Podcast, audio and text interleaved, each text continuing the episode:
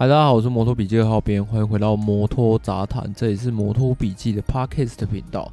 诶，是这样子的哈，因为呢，现在目前大部分的正赛概况就是主编在脚本的撰写上面，就是都会把它放在跟主编玩点名，就是同一集里面这样子，我们就是没有分开。可是哦，呃，因为这一次的加泰隆尼亚站呢，就是场边的抓马太多了，所以我在想说。先把一些部分拿出来讲，那主编应该会听到这一集，然后他听到这一集，呃，会不会把一些需要补充的资讯，还是呃把这些消息又都写在脚本上面呢？这那就让他自己决定。那我先及时更新一些吼，就是在加泰罗尼亚正赛前后所发生的一些呃，可能大家车迷朋友比较想要知道的一些事情。好，首先是 Fabio 跟三叶完成的这个续约吼，他 Fabio 的合约会到二呃会到二零二四年都会待在这个三叶的正常队。那其实哦，我个人认为这个是理所当然的事情啊，因为之前好我们知道我们知道有一些呃车迷朋友们他们看了一些其他呃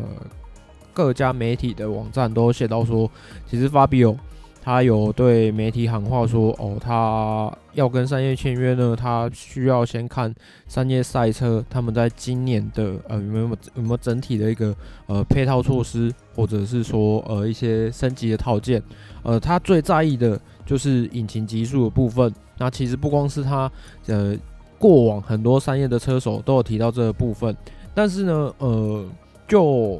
整体三叶团队所有车手，他们骑出来的成绩跟三叶车手所反馈出来的问题啊，其实到 Fabio 那边，他都会认为说，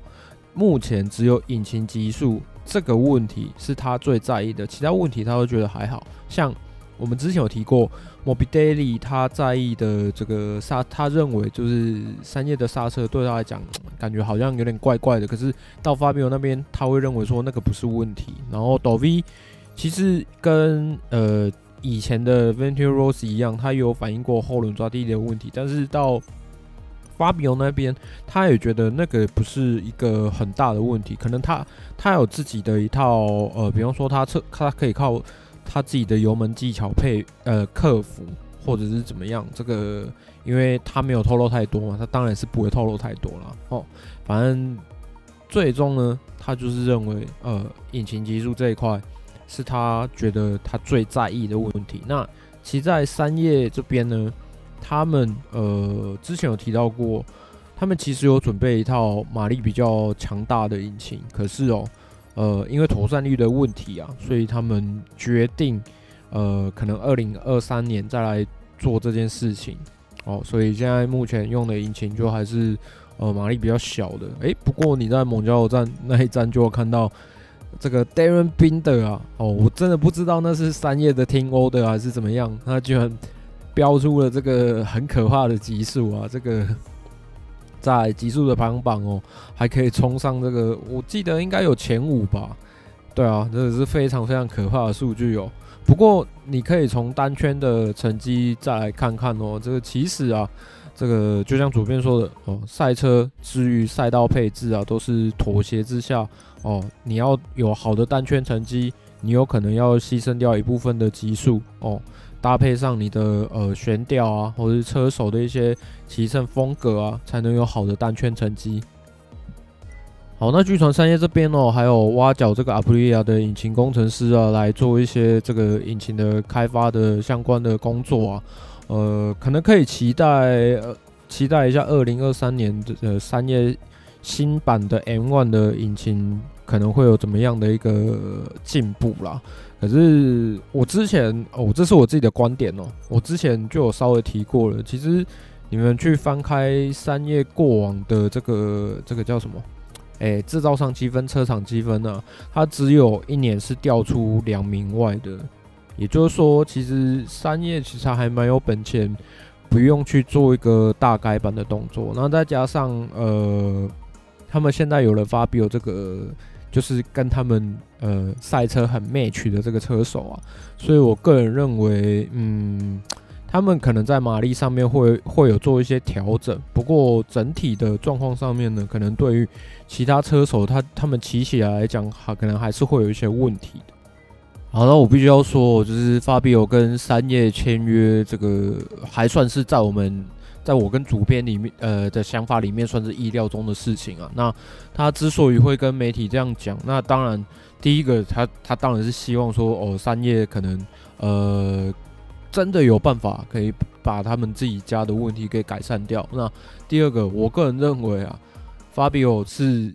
呃早晚都要跟三叶签约的，只是说看要在什么时机点来去做签约这个动作而已。那他呃跟媒体这样喊话呢，有一部分呢，哦，你们有在看其他的职业运动，应该都会知道。哎、对啦，就是在价码上面，希望在合约上面争取一些哦价码上的优势。其实大致上就是这样子而已。其实过往也有很多车手啊，其实像小牛啊，或者是呃其他间的车手啊，他们也有用过类似的方式。这在呃，职业运动上面是非常常见的，特别是 MotoGP，它不像 NBA、MLB 有那种所谓的交易机制啊，所以我个人认为这种这种方式啊，是会非常非常常见的。好，那再来我讲到本田哦，本田这个妈妈 case 其实已经完成了他呃的右手红骨的手术了，那是在美国进行的。那他们的手术的术式啊，大致上这整个过程大概就是呃把骨头再切开，然后再旋转三十度，让它接到对的位置哦，这样子。妈妈，哎，Marquez 之后骑车的时候，右手可能在旋转上面会觉得比较自然一点，比较不会有疼痛的感觉。好，那就是在固定住，那现在就是要等骨头愈合，看之后的状况。好，那 Marquez 呢，在呃，其实，在蒙加罗站，他有测试这个呃车架跟这个后摇臂哦，差差点忘了是测试什么。然后呢？现现在场边有个新闻是说，他把他测试的东西呢，呃，不是交给这个小一继续来做测试的工作哦。呃，正常来讲，厂队的升级套件，嗯，交给厂队另外一个 partner，好像是蛮正常的一件事情。不过哈，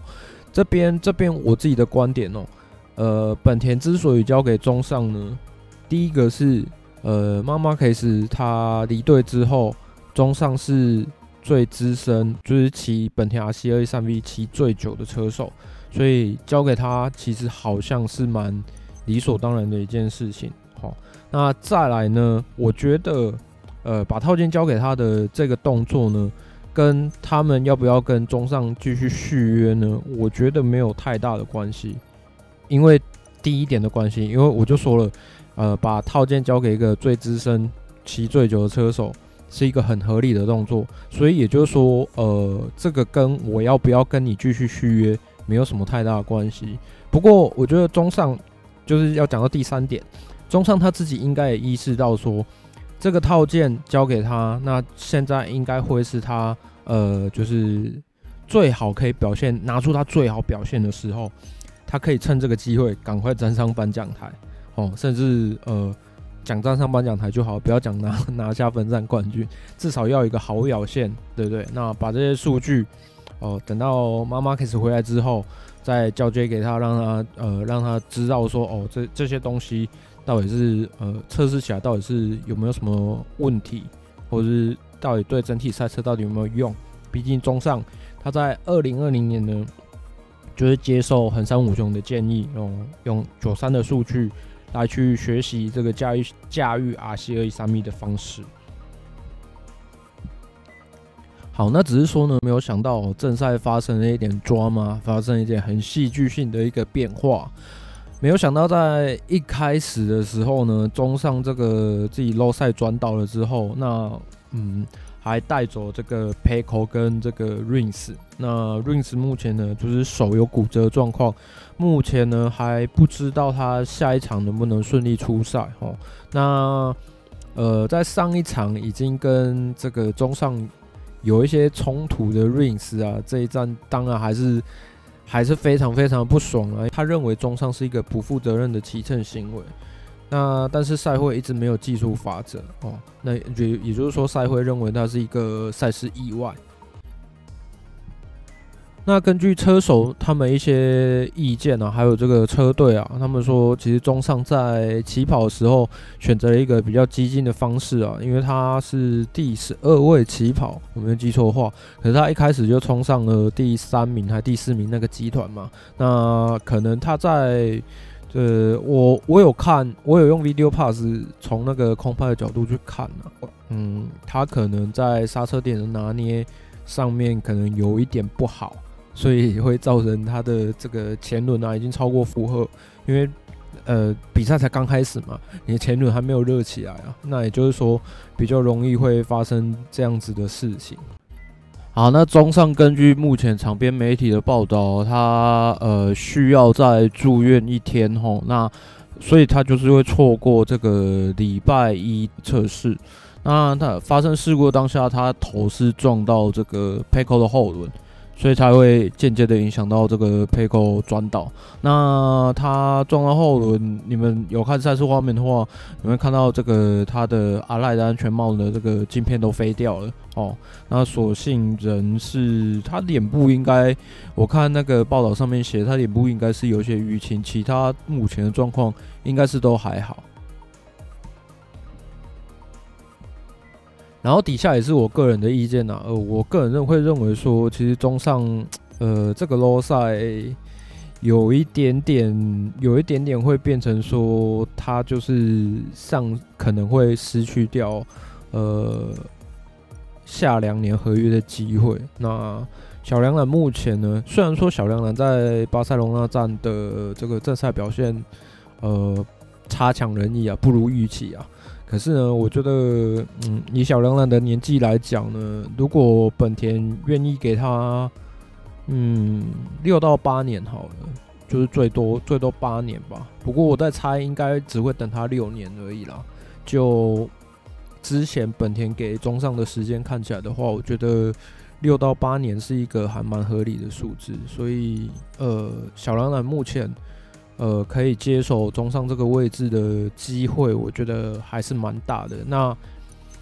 中上我觉得有一点可惜啊，因为他毕竟在摩托兔本来就是以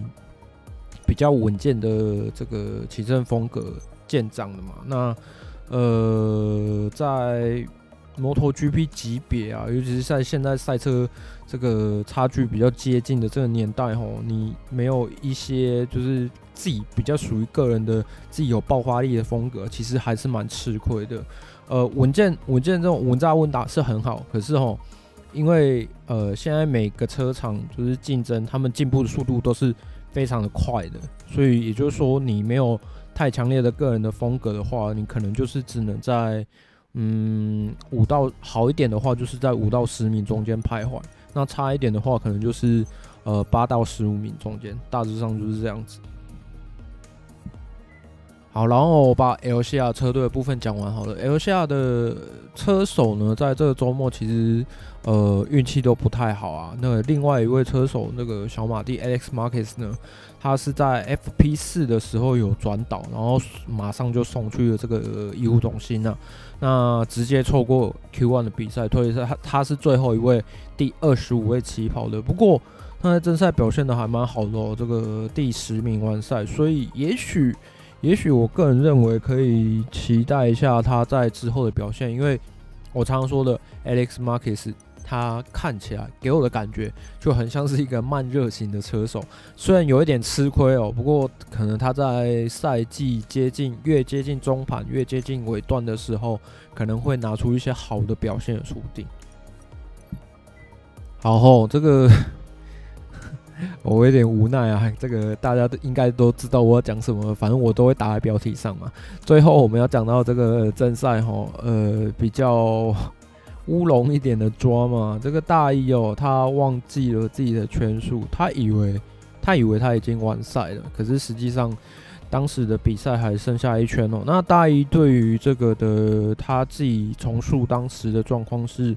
他认为啊，呃，不是他认为啊，他说啊。这个车队的 pit b a l l，它的位置是设置在比较呃靠近赛道配置上的第一个弯道的部分。那因为他那时候被 Martin 追赶着嘛，他们之间的呃差距很小啊，所以他完全没有时间去注意 pit b a l l 所以他只有呃他只有看那个赛道方的这个时间告示的一个塔台哈，可是他忘记了，他忘记说就是巴塞隆纳就是加泰隆尼亚赛道方他们的最后一圈。是用零去表示的。那他那时候看的时候是写 L one，也就是说他以为那个就是最后一圈的。可是你要是显，他是要显示 L 零，他才会是最后一圈。他就是在这边搞错的。那他呃，有人说他为什么不看方格旗？我在猜，我在猜他那时候冲过最后一个弯的时候，他已经完全就是放松了，所以他已经完全忘记要去看方格旗这件事情。你们从他的这个。头部的一些动作啊，跟呃视线的一些角度，都可以知道说他那时候就是处于一个放松的状态。不过我觉得还好，还好他发现的早诶、他要是再发现的晚一点的话，他掉出积分圈外，这是完全不意外的事情啊。